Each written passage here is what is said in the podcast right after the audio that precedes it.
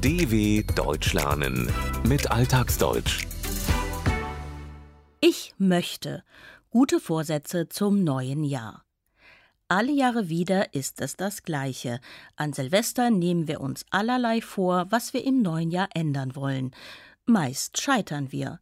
Doch mit ein paar Tricks könnte es doch klappen.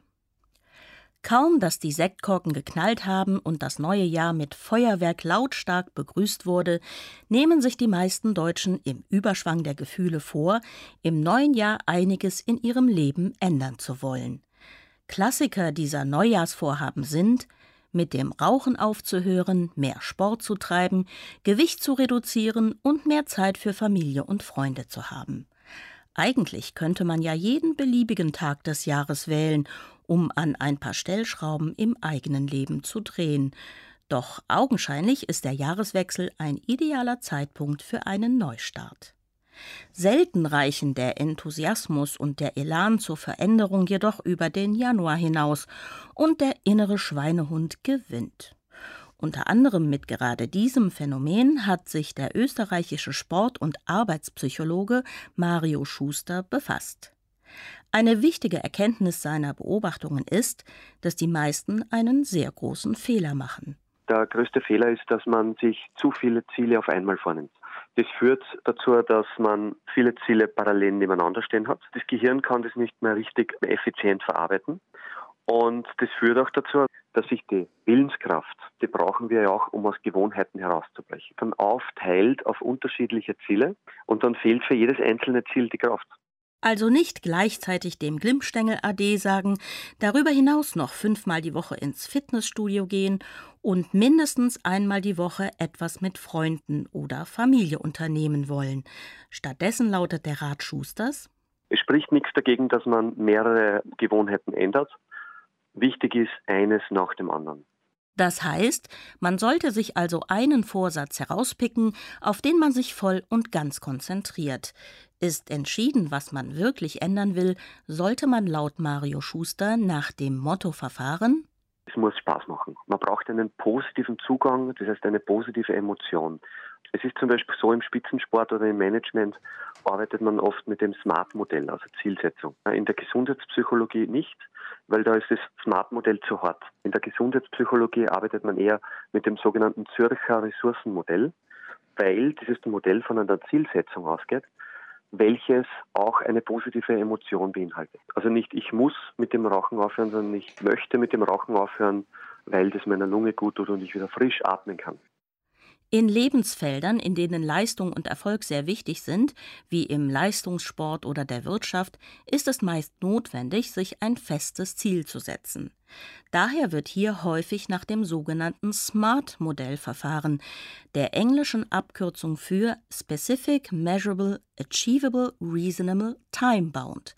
Das heißt, Ziele klar zu formulieren, sodass später messbar ist, ob sie zu einem terminierten Zeitpunkt erreicht wurden. Allerdings müssen sie realistisch und für die Beteiligten annehmbar sein. Für die Veränderung persönlicher Gewohnheiten ist dieses Modell laut Mario Schuster zu hart, zu streng. Vor allem Menschen, die sich schwer tun mit Gewohnheitsänderungen, brauchen einen positiven Zugang. Sie müssen es selbst wollen, einsehen, dass es gut für sie ist. Wenn das der Fall ist, kommt ein weiterer wichtiger Punkt ins Spiel, sagt Mario Schuster. Das Zweite, worauf man achten sollte, ist die Regelmäßigkeit. Das heißt, wenn ich zu Hause auf der Couch sitze und mir denke, puh, eineinhalb Fitnessstudio nach einem langen Arbeitstag, dann neigt man eher dazu, den Gedanken zu verdrängen, wo man aber sich denkt, naja, eine halbe Stunde, wenn es Spaß macht, dann kann ich ja länger bleiben. Das heißt, es geht darum, einmal diesen Fuß reinzubekommen in die neue Gewohnheit und nicht schon im Vorfeld eine negative Emotion erzeugen. Wie es zum Beispiel der Fall sein kann, wenn man sagt, okay, ich, ich muss jetzt 90 Minuten trainieren gehen. Wenn man sich ein überschaubares Ziel setzt, realistisch bleibt, hilft das also bei der Selbstüberwindung. Man muss nur erstmal den Fuß reinbekommen, den Anfang machen. Wenn etwas einem dann gut tut, Freude bereitet, kann man es regelmäßig machen und so nach und nach die alten Gewohnheiten ändern. Wer sich nicht gleich heillos überfordert, hat zudem größere Chancen, dass ihm der Spaß an der Sache erhalten bleibt und damit auch die Erfüllung des guten Vorsatzes selbst. Hierbei kann, so Mario Schuster, ein weiterer Punkt helfen, nämlich sich öffentlich zu verpflichten. Möglichst vielen Leuten davon zu erzählen. Das heißt, man stärkt dadurch das Commitment. Wenn man sich im stillen Kämmerchen was vornimmt und es gelingt nicht, dann kann man leichter sagen, na macht ja nichts. Aber wenn ich es jetzt meinen besten Freunden erzähle, dann komme ich in einen Rechtfertigungsdruck und dann bemühe ich mich umso mehr. Damit man durchhält, kann es hilfreich sein, sich nicht mit sich allein im stillen Kämmerlein zu dem Vorsatz zu bekennen, zu committen, sondern öffentlich, am besten gegenüber Menschen, die einem nahestehen. Denn gerade bei ihnen will keiner sein Gesicht verlieren und sich dafür rechtfertigen, dass er doch schwach geworden ist. Sollte das aber dann doch der Fall sein, hat man beispielsweise nach acht Tagen Zigarettenabstinenz wieder mal ein bis drei Zigaretten geraucht, sollte man sich nicht selbst verurteilen, denn sonst passiert laut Mario Schuster Folgendes. Die Gedankenkette, also den Teufelskreis des Denkens, der wird wieder angetrieben, dann führt eben diese negative Gedankenspirale dazu, dass man eher wieder weiterhin aufschiebt, was man vorhat. Wer sich schuldig fühlt, weil er es nicht geschafft hat, setzt eine Kette negativer Gedanken in Gang, gerät gar in einen Teufelskreis, eine ausweglose Situation. Man will, schafft es nicht, schiebt auf. Und wenn man einmal in dieser Spirale der Prokrastination drin ist, wird es schwer, wieder rauszukommen.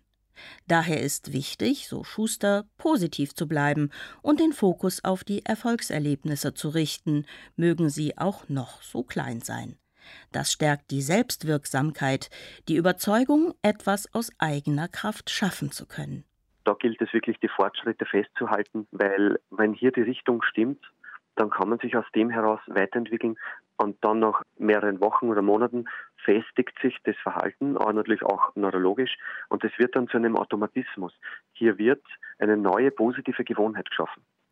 Geschafft hat man es, wenn das Gehirn die veränderte Gewohnheit gespeichert hat, sie sich neurologisch niederschlägt. Dann entsteht ein Automatismus, etwas, das selbstverständlich ist und nicht mehr bewusst und willentlich gesteuert werden muss.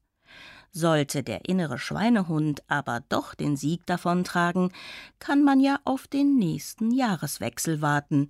Vielleicht klappt's ja dann. dw.com/alltagsdeutsch